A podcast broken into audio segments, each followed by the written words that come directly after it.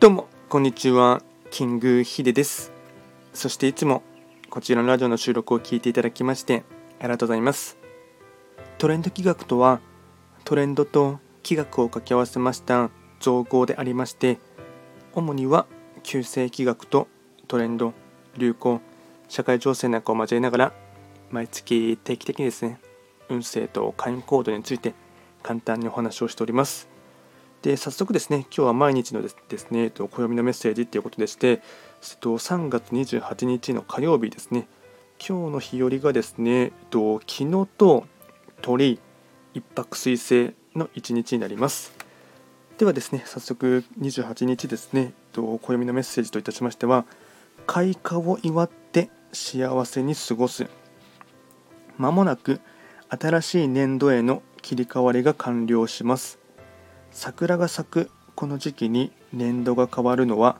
桜の頃に祝うことが1年を幸せに過ごすことに有効だと気がついた先人たちによって定例化されたからです。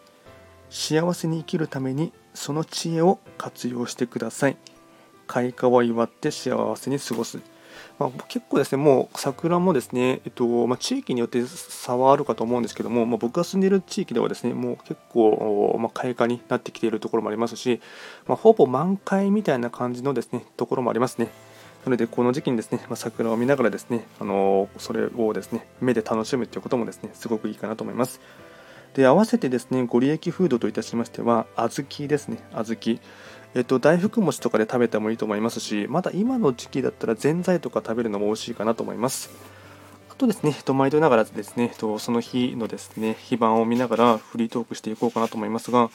えっと、今日がですね、3月27日の火曜日ですね。えっと、非番を見ていきますと、うん、一泊水星中級の一日ですね。そうですね。気になるところといえば、まあ、開花っていう話をしましたので、えっと、東の場所に開座している八白土星の方ですね、あのー、まあ、東の空からどんどんとですね登っていくように調子のいいところがありますので、まあ、今日はですね、存分にですねいろんな人に、うん、積極的に挨拶をしていただいて明るい笑顔で振りまいていただくっていうところがですね、まあ、最後の3月のですね、えっとまあ、スタートダッシュというか最後の追い込みみたいな感じであの頑張る記録にしていただければなと思います。ではですね、今回は簡単に3月28日ということで、昨日と鳥一泊水星ということで、えっと、簡単にお話をいたしました。今回も最後まで聞いていただきまして、ありがとうございました。